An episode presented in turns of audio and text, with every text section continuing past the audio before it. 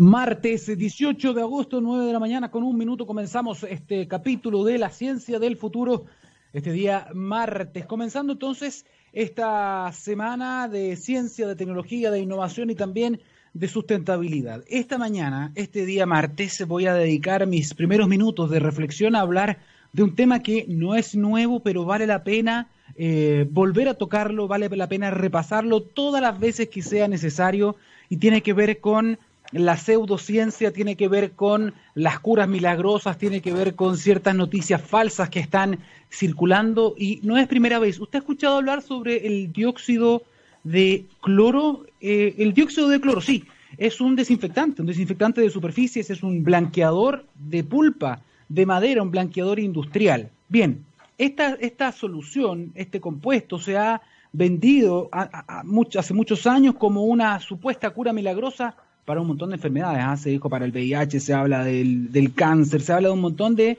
de males, de, de enfermedades, eh, y se ha dicho que esto es la cura milagrosa, la bala de plata, el antídoto. Y ahora también, obviamente, se dice lo mismo respecto de el coronavirus, se dice lo mismo respecto de la COVID-19. Y es falso. Hasta el momento no existe, no existe, no es que a mí o a los comunicadores o a los científicos o a las comunidades científicas eh, estén siendo comprados por eh, estén siendo comprados por em, alguna transnacional, algún laboratorio, como se está tratando de decir. No, no existe evidencia que respalde el uso del dióxido de cloro en ninguno de sus derivados como eh, algo que ayude para poder controlar alguna enfermedad. No existe para el coronavirus. Eso es claro. No lo digo yo, no lo dicen los científicos solamente, lo dice el amplio consenso internacional, lo dice la CDC, el Centro de Control de Enfermedades Infecciosas de Estados Unidos, un centro de referencia, lo dice la, Food and Drug Administration, lo dice la, la, FDA de Estados Unidos, lo dice la EMA, que es su símil en Europa, lo dicen en Japón, lo dicen en China, lo dice el ISP, lo dice la Sociedad Chilena de Infectología, lo dicen los microbiólogos, lo dicen los toxicólogos, lo dijo el ministro de Salud, falleció un niño, presuntamente se está investigando porque le habían dado dióxido de cloro. Eh, un hombre también en Jujuy, en Argentina. Es lamentable lo que está sucediendo y le, quiero dedicar este inicio del programa porque lo he podido conversar y obviamente antes de emitir un juicio he conversado con un montón de científicos distintos, científicos, científicas, médicos, médicas.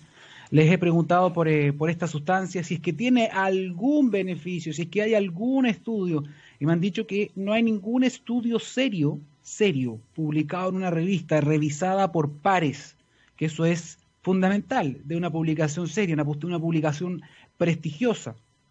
Algunos, por ejemplo, lo comparaban con la ivermectina.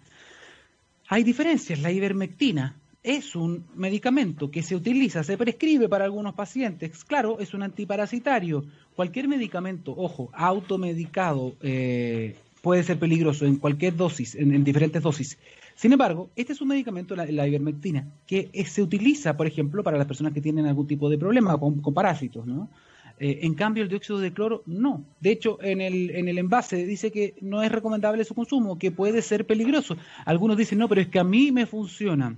Lamentablemente en ciencia un ejemplo, un caso particular no puede ser generalizable. Tiene que haber estudios, tiene que haber estudios doble ciego, controlados, randomizados, como se está haciendo con un montón de tratamientos, más de 300 tratamientos a nivel mundial. Si realmente el dióxido de cloro fuese una solución, habrían estudios importantes, la OMS se abriría porque no, que nadie quiere que mueran miles y miles de personas. Están, están a punto de alcanzarse la cifra de 800.000 fallecidos por esta, por esta pandemia nadie va a querer que mueran esas personas. Pero por favor, yo sé que la desesperación a veces, el miedo hace que las personas tomen decisiones a tontas y a locas. Pero infórmese, no me crea a mí. Hable con, lo, hable con su médico. Hable, vaya al consultorio. Vaya a un hospital. Vaya a la clínica. Llame por teléfono a algún fono, algún fono de recito asistencial. Pregúntele, pregúntele por el dióxido de cloro. Hay muchos que en redes sociales dicen, no, si esto está comprobado porque un médico de no sé qué país tiene unos, unos, unos papers. Ok, esos no son consensos internacionales. Aquí la ciencia se hace en base a consensos, se hace en base a trabajo compartidos, es colaborativa. Y si pueden revisar, hay una, hay una estudiante de doctorado en biología celular y molecular eh, que es divulgadora, seca, está en, está en Twitter, se llama Polly P-O-L-Y-M-I-R-L-L, ella se llama también Isidora Elvira Molina, hizo un hilo más claro imposible. se dio el trabajo de examinar esto. Ella es especialista en la materia, evidentemente. Hizo un hilo muy largo, yo les invito a ustedes a revisarlo en Twitter. Eh, pero insisto, lo dijo el ministro de Salud, lo han dicho en un montón de partes. Lamentablemente hay ciertas noticias que eh, confunden, como por ejemplo en Bolivia, ¿no? donde se aprobó el consumo de esta, sustancia en el Parlamento. Yo le pregunté específicamente de esto al director del Instituto de Salud Pública de Chile. No es un político, es el director del Instituto de Salud Pública, es un especialista en medicamentos y fármacos.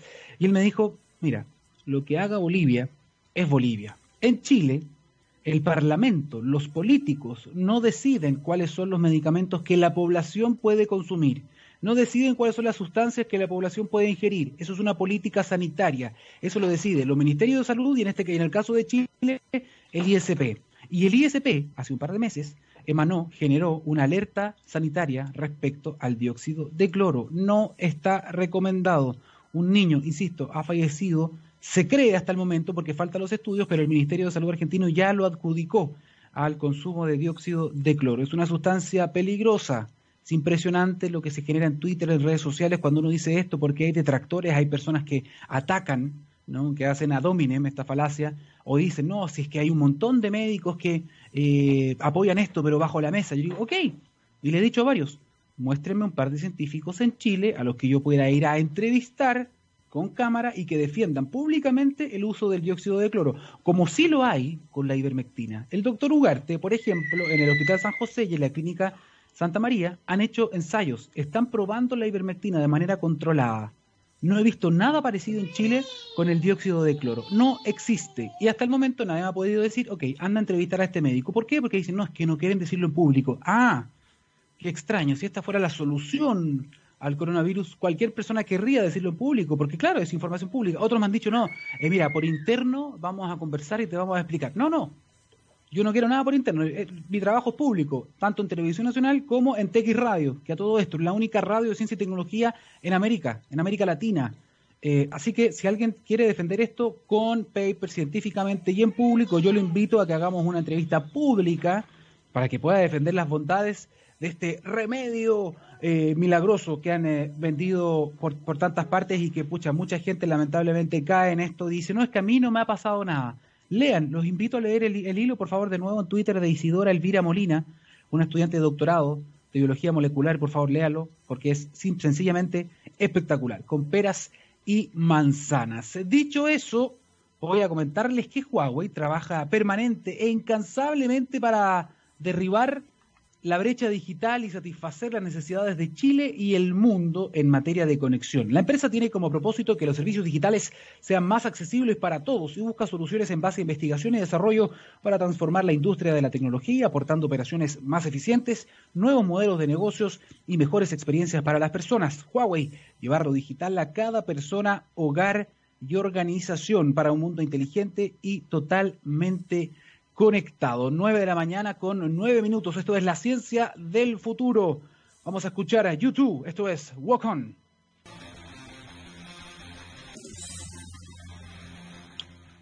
9 de la mañana con 14 minutos, estamos de vuelta en la ciencia del futuro por TX Radio, científicamente rockera. Cuando miramos al futuro vemos una compañía con un propósito claro. En Anglo American se han propuesto reimaginar la minería para mejorar la vida de las personas. ¿Cómo lo están haciendo? Poniendo la innovación en el centro de todo. De esta forma seguirán impulsando y estando a la vanguardia de la industria minera, adaptándose, buscando mejores formas de extraer y procesar minerales, usando menos agua y menos energía. El futuro está cada vez más cerca. Anglo American, personas que marcan la diferencia en minería, personas como las que están en contacto hasta ahora con nosotros en eh, TX Radio. Le damos la bienvenida al invitado, nuestro primer invitado del programa del día de hoy, a don Ignacio Pérez, jefe de Energía y Descarbonización de Anglo American. Ignacio, ¿cómo estás? Bienvenido. Hola, hola, ¿qué tal? Muy bien, gracias. ¿Tú qué tal? Aquí estamos, aquí estamos en medio de esta, de esta pandemia que a muchos nos tiene fuera de casa. Creo que es tu caso, ¿no? Exactamente. Estoy en, Concepción, yo, en Concepción, en la casa de mi abuela, estando disfrutando con ella un rato, ya que están estas estas posibilidades también en el trabajo flexible, los que tenemos esa, esa posibilidad. Es bueno, ¿ah? porque igual uno puede también eh, ponerse en contacto nuevamente con personas que a lo mejor no veía hace mucho. Y en cuanto al teletrabajo, ¿cómo ha estado esa, esa relación? No, la verdad es que, bueno, en mi caso, súper bien. Creo que más, más que teletrabajo, en el caso de nosotros es un, trabajo flexible, que es súper interesante la forma en que, en que está planteada. Estamos, estamos partiendo y en mi caso, bueno, me ha permitido realmente, tener esta flexibilidad de poder venir acá, estar con, disfrutando con mi abuela, cuidándolo un rato, aprovechando tiempo que, que, que, estaba un poquito perdido. Así que muy bien en realidad, en mi, en mi caso.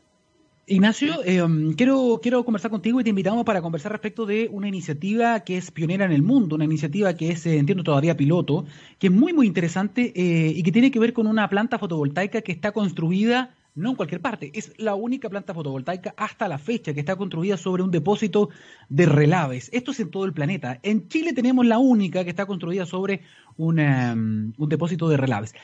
¿Cómo llegaron a eso? Ahora, Primero, empecemos quizás del comienzo. Tú eres jefe del área de gases de efecto invernadero. Es un tremendo desafío ir, me imagino, reduciendo justamente esa huella, generando menos externalidades negativas. Por lo tanto, ustedes tenían esto que es el depósito de relaves. Cuando tú lo enfrentaste, ¿cuáles fueron, ¿cuál fue el camino para llegar a esto? A ver, lo primero, tal como tú lo mencionaste al comienzo, nuestro propósito en, Anglo y, algo que tenemos bien arraigado las personas que trabajamos ahí, y sobre todo en, mi área, diría yo, eh, es el propósito de reimaginar la minería para mejorar la vida de las personas. y entonces nuestros proyectos tienen que estar, tienen que siempre tener un, enfoque a, cómo impactamos positivamente, ¿cierto? A, los distintos stakeholders. Entonces, en este sentido, nosotros en Anglo pusimos, bueno, la, innovación como parte central del negocio y tenemos un, enfoque que le decimos el Future Smart Mind que nos dirige hacia, hacia la minería del, futuro, ¿ya? Eh, es, el, es el camino, digamos, donde nosotros con eso nuestras operaciones las hacemos más seguras, más sustentables, ¿cierto? Más eficientes. Y, también en 2018, ¿cierto? Lanzamos una, una especie de plan de acción que se llama el Plan Minero Sustentable, haciendo alusión al Plan Minero, que es como nosotros, digamos, desarrollamos nuestra, la explotación de nuestro, de nuestro eh, recurso, ¿cierto? Minero, este plan minero sustentable. Entonces, este plan de acción no, que tiene, tiene algunos pilares, que es el, líder corporativo confiable, eh, las comunidades prósperos y el medio ambiente, tiene un pilar, ¿cierto? Que dos pilares eh, dentro de este, perdón, dentro de este pilar de medio ambiente saludable, tenemos dos líneas. Y la primera que es eh, de cambio climático, donde nuestra visión es operar minas carbono neutral, ¿ya?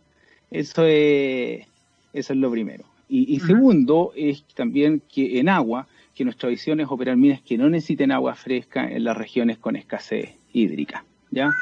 Entonces, para ordenar, partimos de, desde nuestro propósito, ¿cierto? Que es este, reimaginar la minería para mejorar la vida de las personas. Bajamos, ¿cierto? A un, a, a, un visión, ¿cierto? De carbono, de, de, operar minas carbono neutral, ¿cierto? Y agua, con poca uso, poco uso de agua, ¿cierto? Y después tenemos ya a nivel, a nivel de meta, metas que son desafiantes, que le decimos, a 2030, ya que, es reducir, por ejemplo, la energía y en reducción de gases de efecto invernadero un 30% versus el 2016. Entonces eso ya empezamos a aterrizar. Eh, y en agua también, eh, que al final es a nivel de grupo, reducir el 50% nuestra agua fresca continental, ya en las zonas de escasez. Estas son metas a nivel de grupo, ya y, y, y, como Zona 2030 siempre tienen procesos que, que nos hacen llevarlo al presente. Entonces, de, dentro de esta lógica nace este, este proyecto, ¿cierto? Que, que finalmente tiene hartas cosas que para mí son súper interesantes porque fue un real un desafío. O sea, nosotros no, mm. no, el tranque no, no es una, una zona fácil de, de manejar o sea, de, operar, en hacer cosas distintas. Y el que eh, eh, es una zona, digamos, donde, donde poca gente, por ejemplo, de nosotros tiene autorización de, manejar ahí, menos de navegar en, ahí, mismo. ¿ya? Entonces, eh, en ese sentido teníamos desafíos técnicos, ¿cierto? Que, el tranque es dinámico, ¿cierto? Que tiene estas trabas, ¿cierto? Que, y también hay otras cosas propias del, de, de las condiciones climáticas que hay pero también desafíos que eran como, como más adaptativos, ¿ya? que era, chuta, ¿cómo hacemos mover esta cuestión a, nuestros equipos para que queramos hacer algo en el tranque con un proyecto que, pensábamos que podía ser en realidad bastante destacable. ¿ya? Eh, así que bueno, así parte, así parte y, otra cosa que a mí me, que yo siempre lo destaco, fue que, que, el, equipo de trabajo, ya que cómo lo hacemos para que esta cuestión funcione, y resulta que el equipo de trabajo venía recién entrando, en este caso una ingeniera que trabaja conmigo, que es la Loreto Maturana, que llevaba tres meses, entonces nosotros le dijimos, ya Loreto, teníamos este, este sueño, dale con este, este desafío, ¿cierto?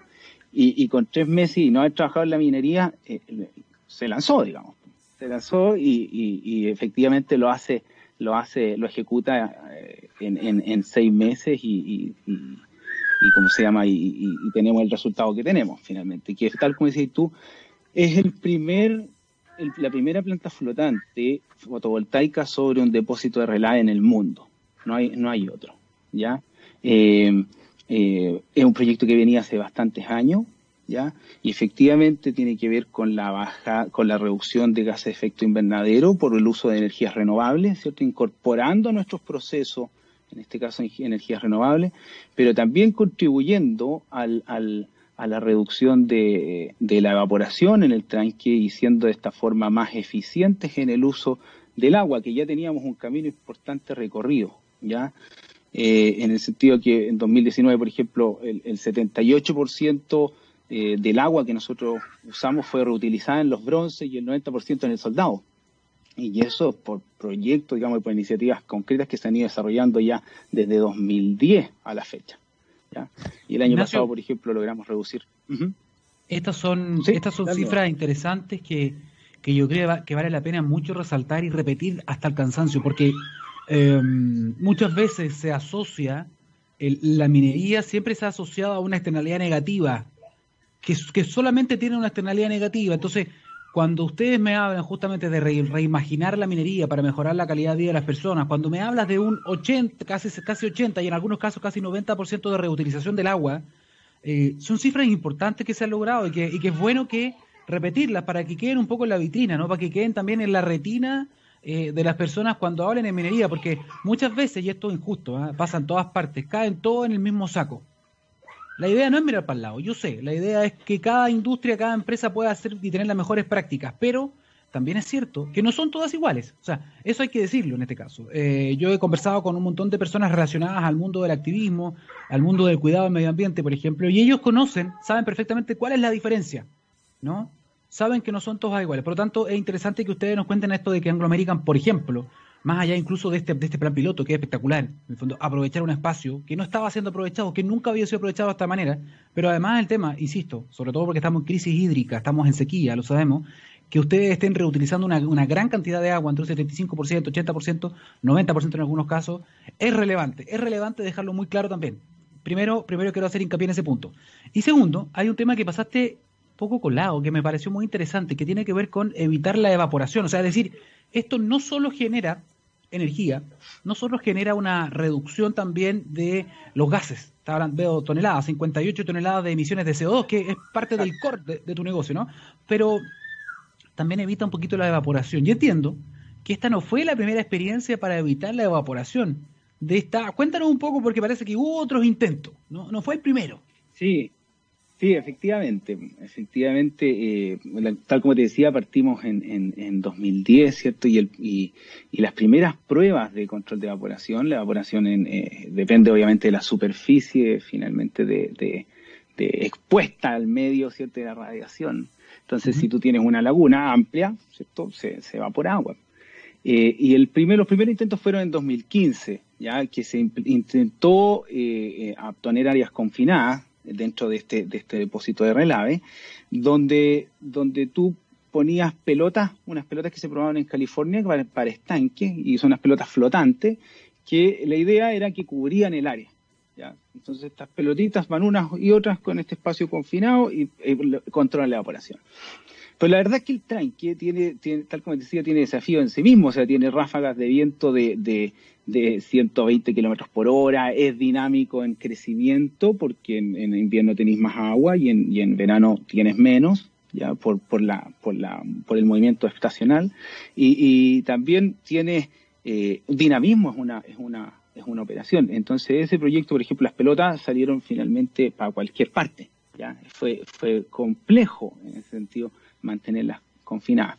Después otro proyecto fue que, que con una empresa, digamos, local, eh, se diseñó in-house un sistema como de placas de evaporación, que llevan todas juntitas, así como similar a, a, como tapas, ¿cierto? Que van ancladas una y otra, para que tuvieran cierta flexibilidad también pero también con el viento y con las olas que se provocan, también se, fallaron en realidad. Entonces era complejo el tanque, es complejo en lo dinámico que es. Ya tenía que el sistema ser capaz de aguantar una serie de condiciones extremas. Entonces cuando nosotros vemos, veíamos para atrás y decíamos, chuta, hemos hecho estas cosas que son más simples eh, y vamos a poner una planta fotovoltaica flotante, obviamente que inmediatamente había eh, una mochila que, que no, histórica que nos decía, chuta, eh, es, compleja esta cuestión, ¿ya? Entonces esa era parte de los desafíos, teníamos que dar vuelta, eh, hacer cambiar este, este mindset, ¿ya? Pero también teníamos un contexto que nos apoyaba, un contexto que, que tal como decís tú, eh, nosotros lo tenemos bien, bien arraigado y, en, dentro de la, dentro de, por lo menos de Anglo. Y hay macro tendencias que hay un, libro súper interesante que se llama Let There Be Water de, de, Seth Siegel, que, que habla de una, cinco macro tendencias que, que están pasando y, y que pueden detonar una crisis hídrica. Y nosotros teníamos varias de esas en nuestro entorno. ¿ya? Primero, eh, eh, el enriquecimiento de la clase media el, depósito de relave está en colina, que se proyectaba que iba a tener un 20 y tanto por ciento de crecimiento de la población en cinco años. ¿ya? Entonces, entonces y, también, bueno, y, y, el enriquecimiento en la clase media te hace que haya más baños, más piscinas, qué sé yo, más, más consumo de agua. Y el crecimiento de la población, como te mencionaba, también es otra de esas macro tendencias, y son pocas las que se vienen para atrás. Y ahí teníamos ese 20%, ¿cierto? También la contaminación del agua. La contaminación del agua es, un tema, ¿cierto? Y, nosotros mismos en nuestro, eh, en nuestro desarrollo, ¿cierto? Provocamos, provocamos como personas, ¿cierto? Algún tipo de contaminación a nivel de ciudades, ¿cierto? Y, bueno, y ahí están todas las leyes y todos los planes que tenemos que hacer para descontaminar, ¿cierto? Para no impactar como, como población. Otro tema son las filtraciones. Si nosotros pensamos en filtraciones, tenemos esta filtración que es como una, una evaporación, digamos, ¿cierto? Que se nos filtre el agua, digamos, y el otro macro tendencia que es clave, cierto, el cambio climático. Estamos viendo esta condición, cierto, que es eh, que justamente se relaciona con mi área, que es la de gestión de gases de efecto invernadero, ¿ya? Entonces, cuando, cuando nosotros uníamos estas cinco cosas no, y, pensamos qué podemos hacer para relacionar esto, sale este tipo de proyectos donde nosotros nos hacemos cargo, ¿cierto?, de la reducción de gases de efecto invernadero y también de la reducción de la evaporación del 80% del área que este piloto cubre. ¿Y, por qué un piloto? Bueno, por los desafíos que tenía, pero con la intención posterior de, de haber un proyecto mayor. ¿ya? Oye Ignacio, eh, entiendo que, entiendo que en, este, en este proyecto piloto de una planta fotovoltaica en el tranque, cuando fue inaugurado este piloto, me dicen que fue, fue todo un tema también y fue muy llamativo, incluso creo que se le hasta en el New York Times, el hecho de que el ministro de Minería fue a visitarlo y tuvo que llegar en una balsa justamente eh, hasta donde está la planta, ¿no? Sí, bueno, todo el proceso de este, de este, de este piloto fue, fue, eh, fue extraño, fue muy rápido para empezar, fue muy rápido, entonces, y, empezó a funcionar tal como te decía, elegimos un equipo, digamos, correcto, que eso a mí me, me enorgullece un montón, ¿cierto? Y con las empresas que trabajamos para hacer esto era, era, era muy, fueron muy, muy diligentes y te conocían el negocio. Entonces, algunas cosas sí, bueno, elegimos eh, la mejor tecnología del mundo. O sea, no, nada, nada de, de, de, irnos con, con, pruebas, digamos, tan no escatimaron. minimalistas, digamos, no, la, claro, la mejor tecnología del mundo. Entonces aquí instalamos esto que son 256 paneles, ¿cierto? Y que tiene 1200 metros cuadrados, ¿ya? Entonces, tiene alta flexibilidad que te decía para el tranque. ¿Cierto? Eh, es flexible y escalable, ¿cierto? Y capta, digamos, mejora la eficiencia por, por, también de la, de, la, de la captura de energía porque está en contacto con el agua. Entonces esas son algunas cosas de la, de la, innovación. Pues entonces cuando nosotros empezábamos ya a comentar esto, empezaba a ser inmediatamente interesante para las personas que estábamos en el medio, pues entonces se empezó a generar como esta, como una pelotita de nieve y de repente dijeron, bueno, vamos a inaugurar esta cuestión. Eh, yo dije, oye, esperemos un poquito para tener todo listo y de repente eh, al otro día o unas, un par de días después teníamos como a 40 personas en un bus en el tranque, periodistas de todos lados, eh, que se iba el ministro de Minería, subsecretario de Energía, eh, también gente de, de Cerna Geomín, todos viendo este piloto. Y nosotros nos mirábamos, chuta, súper orgullosos, obviamente, y, todos querían subirse a esta cuestión, pues y tal como yo te decía, oye, si, si en, el, en, el, en, el, en el depósito de relaves no, no se navega, pero teníamos todo un sistema porque sabíamos que iba a pasar, entonces teníamos todo un sistema, digamos, muy orientado a la seguridad para tener una especie de Zodiac, ¿cierto?, que pudiera transportar a algunas personas a, este lugar. Efectivamente, el ministro dice, yo, yo quiero ir, quiero ir, entonces partimos... Era que, era que no, era que no. Exacto. Así que estuvieron dentro, de, arriba de este, de este sistema, ¿cierto? Lo pudieron ver como un sistema ultra seguro, porque eso tiene que ser fundamental en nuestros, en todos nuestros procesos, digamos, que, que tienen que tener estándares que son, que son muy, muy elevados, ¿ya? Entonces pudieron verlo también y ver, chuta, esta cuestión en realidad aplica, pues. Aplica en términos de seguridad, ¿cierto? La flotabilidad impeque es una estructura finalmente, ¿ya? Y tiene, y tiene flexibilidades para no hundirse, ¿no? es seguro para flotar, ¿ya? Entonces, eh, bueno, y al otro día New York Times, en Reuters, salió publicado en todos lados y, efectivamente ha tenido bastante reconocimiento también a, nivel como algunos premios de la, de la Bridging como mejor innovación de 2019 en, ambiental en grandes empresas y ha sido bien reconocido también dentro de la compañía. Eso te iba a comentar porque, bueno, para que las personas, las que sepan que se están sumando ahora, a esta hora estamos conversando con Ignacio Pérez, el jefe de energía de descarbonización de Anglo American. Y hablamos de esta planta fotovoltaica en un tranque de relave, la única en el mundo.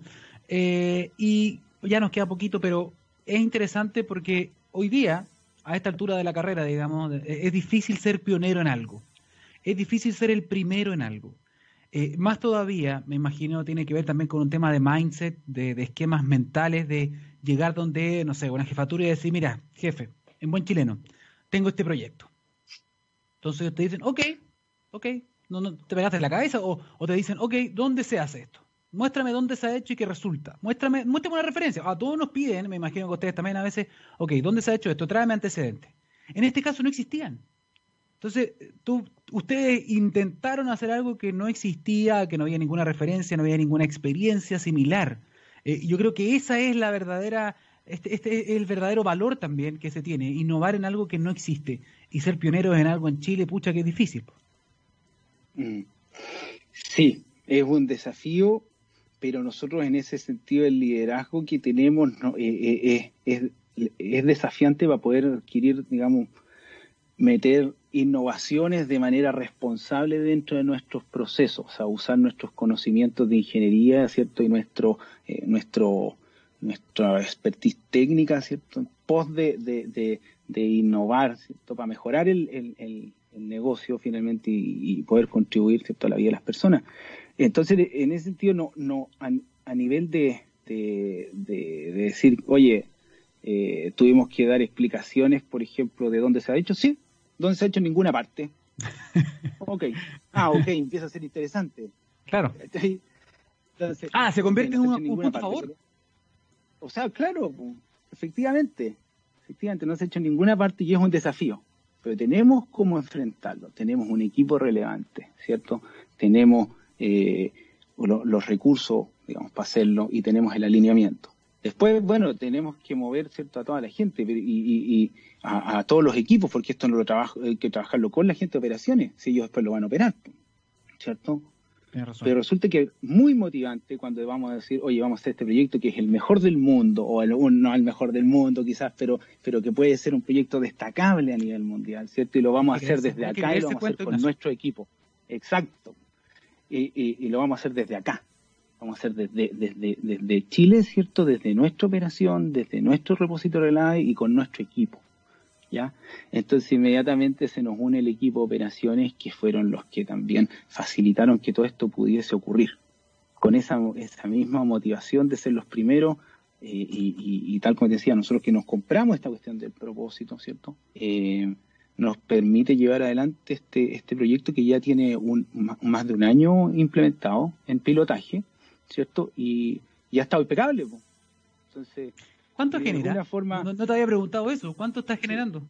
Genera, eh, genera 86 kilos, que son equivalentes, pongámosle, a, a, 40 casas eh, de, que están, pudiésemos decir que están justamente la, una comunidad muy cercana, que son todas las casas de esa, de esa, de esa comunidad. Eh, en términos de evaporación, reduce el, más del 80% del agua que, que de del área que cubre. Entonces, escalarlo empieza a ser bastante interesante, ¿cierto? ¿Alimenta algo de ello? Eh, sí, alimenta el, los mismos procesos de, de, bombeo que tenemos nosotros en el tranque. Para, nosotros, tal como te comentaba, recirculamos el 80% del agua o más. ¿ya? Y, y eso son procesos de, de rebombeo y bombas bien grandes que tienen que ser alimentadas desde el depósito de relave, ¿cierto? Para llevar el agua a la, cordillera finalmente, o sea, desde altura, altura del mar, por decirlo así, desde Santiago, lo llevamos hacia la cordillera por nuestro plan de recirculación. Entonces alimenta ese proceso. Lo interesante es que movilizó a la industria también. Sí. ¿ya? Al, al verlo nos llamaron un montón de minas diciendo, oye, ¿cómo lo hicieron? Y nosotros compartimos en esa cuestión. Pásame la receta, Nos lo dejamos como una no, claro, nosotros no lo dejamos así como, oye, esta es una ventaja competitiva. No, compartámosla aquí, para que todos puedan verla. Fueron a ver las de otras operaciones mineras, ¿cierto? De otras minas, y les compartimos información para que pudieran evaluarlos también para el norte, para, sus temas. Así que ha sido un desafío, pero súper interesante. Un círculo virtuoso, sin duda alguna. Eh, Ignacio Pérez, jefe de energía, y descarbonización de Anglo American. Se nos pasó volando el tiempo. Te agradecemos muchísimo por contarnos esto. Son eh, iniciativas, son eh, proyectos pioneros que, que pucha que llaman la atención y que son también muy, muy aplaudidos y muy necesarios. Así que felicitaciones y la invitación es a que sigan innovando. Muchas gracias por tu participación acá en la Ciencia del Futuro. Muchas gracias por la invitación, que estén muy bien y nos estamos viendo. Hasta luego. Nos vemos pronto. Vamos con la música, 9, 9, de la mañana con 38 minutos. Quédese con nosotros. A la vuelta vamos a estar hablando de cambio climático, del impacto de los océanos y del rol de los cetáceos, del rol de las ballenas. Si usted no lo conoce, son claves para poder eh, combatir contra, contra estos cambios. Vamos con la música. Esto es The Price of Love de White Lies. Vamos y volvemos. Estamos de vuelta en la ciencia del futuro, 9 de la mañana con 43 minutos y comenzamos con una pregunta. ¿Tu consumo de agua potable ha variado? Repórtalo en línea tú mismo. ¿Dónde? En www.aguasandinas.cl y asegura una facturación precisa, aún si no es posible visitarte por la cuarentena. Muy importante. Una solución para ti de Aguas Andinas. Aguas Andinas, innovando contigo y con Santiago. Vamos a continuar eh, este programa, lo habíamos anunciado antes de la música. Mm, y antes de presentar a nuestra invitada, quiero hacer una, pequeña introducción. Ha pasado casi un año ya volando, parece como si hubiese sido en otra vida, la COP25, cuando se hablaba de, se estaba hablando de cambio climático, de acción climática, y se habló de la importancia de los océanos en todo este proceso. Para conversar justamente respecto de eso y respecto a algunos detalles muy, muy, muy interesantes, estamos a esta hora conectados con Sonia Español Jiménez, ella es bióloga marina, es líder del área de investigación de cetáceos de la Fundación Meri. Sonia, bienvenida a la Ciencia del Futuro. Muchas gracias, buenos días. Buenos días. Eh, primero preguntarte, lo hemos hecho con todos los entrevistados, ¿cómo estás tú? ¿Cómo está la familia? Me imagino que tienes familia en otras partes del mundo también. ¿Cómo han estado con todo esto de la pandemia? Bien, la verdad es que por suerte soy de las afortunadas. Eh, tengo la maravillosa fortuna de poder trabajar desde casa, que a no todos sabemos que eso le ha pasado, y toda mi familia, tanto la chilena como la española, ha podido aguantar estos meses de crisis bastante bien, así que muy afortunada, gracias. Qué bien, qué bien, qué bien, porque en España también sabemos que hubo momentos muy, muy, muy delicados, así que qué bien que tu familia al menos no le ha sucedido nada, no hay novedad con ello. Así que bien por ese lado, zanjado ese tema, vamos directamente a lo que nos convoca, que tiene que ver con el cambio climático, con el impacto de esto en eh, los océanos. Cuéntanos un poquitito una mirada general, ¿ah? porque quizás muchas personas todavía no entienden la relación que hay entre el cambio climático, el aumento promedio de las temperaturas con los océanos. ¿Cuál es el rol que juegan justamente los océanos en este proceso? Mira, los océanos juegan un rol fundamental en la lucha contra el cambio climático por varias, por varias razones.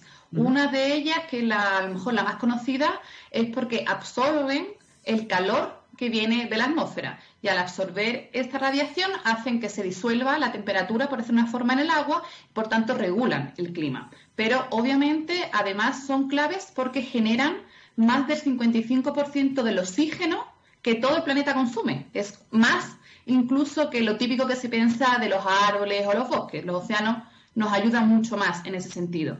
Pero además, obviamente, nos generan recursos como alimentos, medicina, transporte, turismo, o sea, son una fuente también de ingresos para el propio ser humano lo que también nos hace ser como más responsables de, su cuidado y de su protección.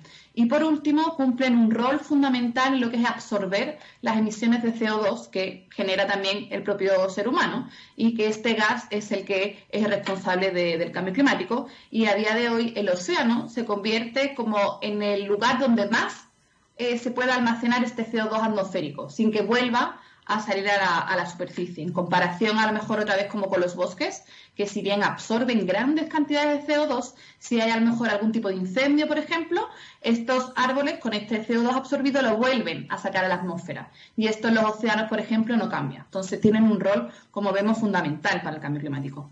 Sí, por eso se le llama también subidero, ¿no? De, CO2, etcétera. Eh, somos bien mal agradecidos con, los océanos, ¿ah? Porque todo lo que nos has contado es muy relevante, es clave, no solamente en cuanto al cambio climático, tú bien lo decías, alimentación, industria, y pucha que hemos castigado el mar, ¿ah? a, los, a los océanos. Les metemos plástico, les metemos basura. Eh, ¿Para qué decir? La pesca indiscriminada, es decir, estamos matando muchas veces a quien nos da de comer, estamos golpeando la mano a quien nos da de comer. Así de simple, no hay otra manera de verlo.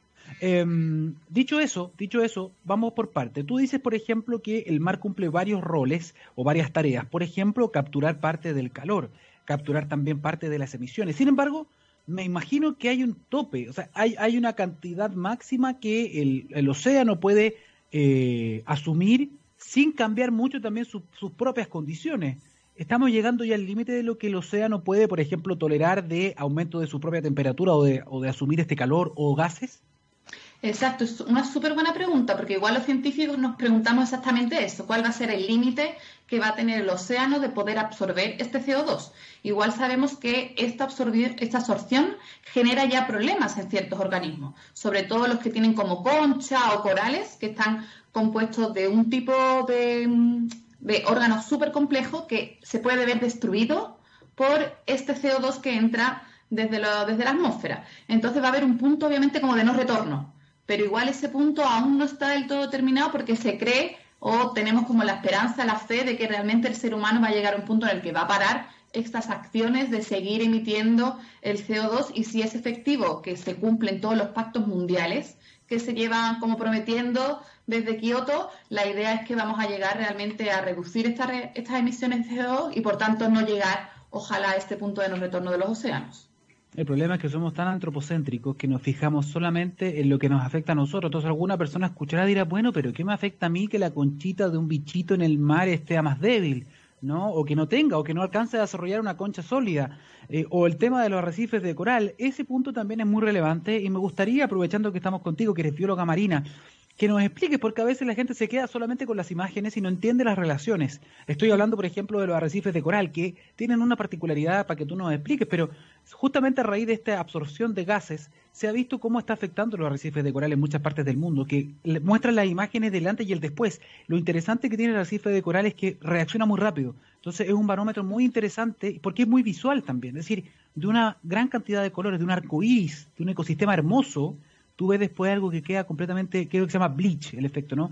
Que queda completamente blanco, muerto. ¿Por qué pasa eso? Claro, eso pasa un poco por lo que hablamos, ¿no? Por este exceso de carbonato calcio que hace que los organismos se, como que se destruyan, porque son del mismo componente. Y el problema, o para que, como tú preguntas, ¿no? Como cuál es la relación, es que tenemos que entender que todo el océano, igual que todo lo que es el planeta, está interconectado. Entonces, lo que afecta a un ecosistema efectivamente va a afectar a todos los demás ecosistemas. Y pensando en los océanos, por ejemplo, en los corales o también los bosques de algas, son ecosistemas de por sí que albergan mucha cantidad de vida. Y a partir de ahí llega la vida para diferentes organismos de los océanos, pero si lo queremos ver desde el punto de vista más antropocéntrico, desde el ser humano, bueno, de esos organismos también vivimos nosotros. Tenemos desde la industria de las pesquerías hasta un poco lo que hablamos, el hecho de respirar gracias al océano. Yo creo que eso ya debería ser como el primer paso para que la gente nos diéramos cuenta de que realmente estamos conectados a lo, a lo que vivimos. Somos parte de la naturaleza y por tanto lo que afecta a los océanos va a afectar finalmente a nosotros. Y en términos económicos estamos hablando de lo mismo, o sea, nos podemos quedar en un momento sin pesquerías, de las cuales muchos países, no solamente en Chile, pero muchos países del mundo viven en torno a esa industria, no solamente con fines económicos, sino también con fines alimentarios. De ahí viene grandes partes de lo que son los recursos de muchos países que no tienen de dónde más sacar recursos alimentarios.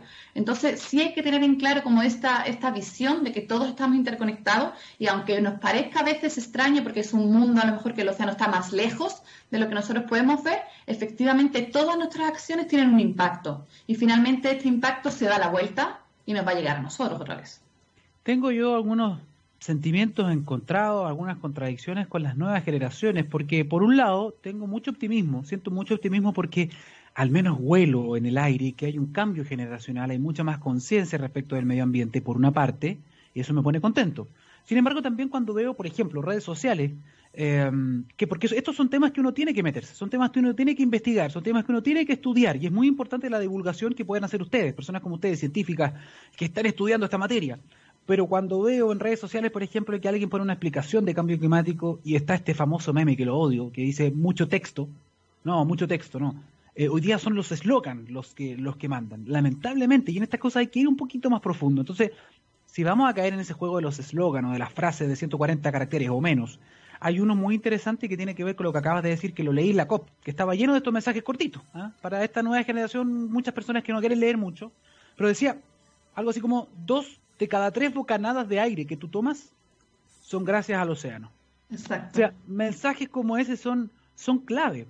Eh, dicho eso, quería preguntarte por otra cosa que también quizás no es muy conocida y espero que en esto tengas mucho texto, no poco texto, eh, Sonia, que tiene que ver con eh, el tema de los cetáceos, el tema de las ballenas, porque alguien me hacía un símil muy bonito, a lo mejor y un poco frívolo quizá, pero me decía, las ballenas son las abejas del mar. Entonces, cuéntanos un poquitito cuál, es la labor quizás un poco desconocida y somos mal agradecidos a lo mejor con las ballenas. Cuéntanos un poco, por favor. Claro, cuando se hace este símil con las abejas, eh, yo personalmente lo hago en el sentido de que las ballenas fertilizan los océanos. Ese sería como el eslogan. Y eso es algo a lo mejor no tan conocido. Y de hecho, gracias a este, a este rol que se llama bomba biológica de las ballenas, a la Comisión Ballena Internacional la reconoce con gran importancia como ingenieros de los ecosistemas. Y esto quiere decir que son organismos claves o especies claves, ya no solamente porque juegan un rol fundamental en la transferencia de nutrientes a través de los océanos y esto aumenta la productividad del ecosistema, sino también porque tienen otro rol súper importante al secuestrar el carbono en sus cuerpos. Entonces, cuando hablamos de la, de la bomba biológica, nos estamos refiriendo a que de forma natural las ballenas migran estacionalmente, desde las aguas frías con alta productividad, es decir, donde se alimentan, como por ejemplo son las aguas de Chile, hasta aguas más calientes, que son de por sí pobres en nutrientes, donde ellas se reproducen y dan a luz, que estas aguas podrían ser, por ejemplo, en Ecuador, si nos ponemos para hacer entender aquí en Chile. Esas aguas, al ser ricas, al ser pobres, perdón, en nutrientes, las ballenas que vienen desde el sur, ellas, al haberse alimentado en el sur, todo su camino, todo su recorrido, van a, por tanto, con orina, con piel, y cuando llegan a la zona de reproducción, incluso al tener a sus crías, la placenta genera tal cantidad de nutrientes que vuelve a estas aguas más ricas en nutrientes de lo que por sí eran. Entonces, eso hace que fertilicen los océanos, porque además tenemos que pensar que las ballenas están en todos los océanos. Es uno de los pocos especies que podemos tener esa suerte de encontrar en todas partes. Pero además, las ballenas también tienen, juegan alimentarse en las profundidades y en la superficie a lo largo del día. Lo que hace también que entonces en una propia columna de agua, en un propio océano, hagan también este intercambio de, nutrientes, lo que va a generar finalmente que haya mayor productividad de otras especies, como puede ser el fitoplancton, que es esta pequeña microalga de la cual después viene el oxígeno. Entonces viene una cadena, un ciclo de vida. Pero además, al tener este fitoplancton, van a venir otros organismos que se van a comer al fitoplancton, como puede ser el krill, que es el propio alimento de la ballena. Entonces ella fertiliza su océano para generarse a sí misma nutrientes, pero que además el krill es la clave del resto de la cadena alimenticia de los océanos y finalmente, por tanto, va a aumentar el stock de peces disponibles que ya puede afectarnos directamente a nosotros como ser humano. Y por último, el, como el otro mm, rol que cumplen las ballenas y por tanto en esta bomba biológica y en esta considerarlo ingenieros ecosistémicos, tiene que ver con la absorción de CO2 que ellas hacen en sus propios cuerpos. Se habla o se estima que una ballena absorbe 33 toneladas de CO2 en su cuerpo, versus, para que nos hagamos una, una idea, versus un árbol que podría absorber a lo mejor como 4 toneladas. Entonces es mucho más lo que hace la ballena y que finalmente cuando la ballena muere, se lleva, se va como al fondo del océano de forma natural y ahí se queda todo este CO2 capturado que llega después al fondo marino, se, introduce dentro del fondo marino y por tanto nos vuelve a salir a la, superficie. Entonces, si tuviéramos la conciencia y las acciones necesarias para reconvertir y hacer que los océanos volvieran a tener las poblaciones de ballenas que había antes, por ejemplo, de la caza, estaríamos hablando de que se absorbería gran cantidad de CO2 provocado por el hombre y ahí sí estamos hablando de una ayuda directa a mitigar el cambio climático. Esto, esto, esto reafirma el valor que tienen iniciativas como la de este país, por ejemplo, cuando hizo las zonas marinas protegidas, por ejemplo, que uno dice, pero ¿para qué? Bueno, acá hay un efecto directo. Pero además me duele escuchar lo que tú me estás diciendo porque hacíamos el símil con la abeja. La abeja la cuidamos. La abeja, hay criaderos de abejas. Las abejas se reproducen con algo más de facilidad, pero los ciclos reproductivos, los ciclos reproductivos de los cetáceos, de las ballenas, son muy distintos. Eh, y como tú dices, se mueven por todo el mundo. Por lo tanto, ¿cuál es la mirada que tienen ustedes respecto del impacto que está teniendo, por ejemplo, la caza indiscriminada? Sabemos que hay países asiáticos, sobre todo, que comenzaron nuevamente a capturar ballenas fuera de su área, incluso eh, marítima permitida. Eh, ¿Cómo está impactando esto? Porque esto puede ser un punto sin retorno, en el fondo, de todo este ciclo beneficioso que cumple el océano.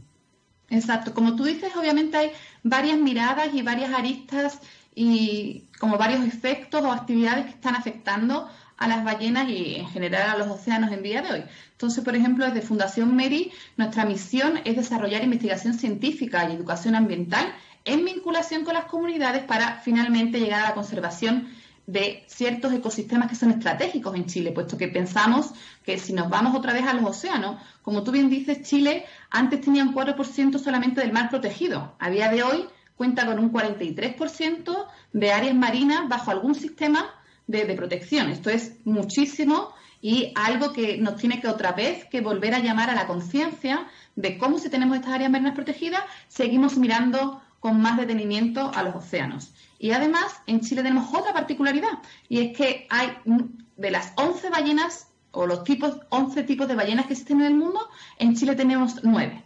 Entonces, a partir de ahí, otra vez volvemos a caer en lo de siempre, la responsabilidad del cuidado. Y ahí es donde Fundación Meri, por ejemplo, en este caso, pensando particularmente en las ballenas, en las ballenas lleva desde el 2012 analizándolas en una de las principales áreas de alimentación y crianza que existe en todo el hemisferio sur, que es el Golfo Corcovado.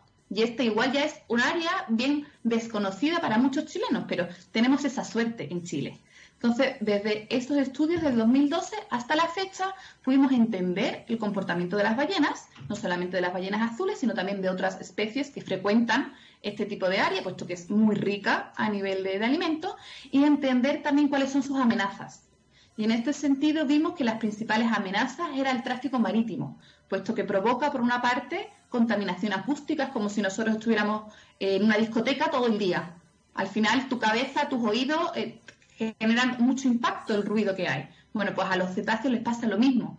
Y a la vez también tenemos lo que son las colisiones con las propias embarcaciones, que son, son involuntarias, pero también generan, obviamente, pueden llegar a provocar la muerte de las ballenas.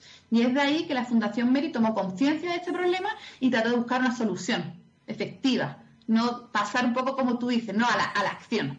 Y ahí es que se generó el proyecto Blue Boat Initiative, que a día de hoy es parte del Ministerio de Medio Ambiente.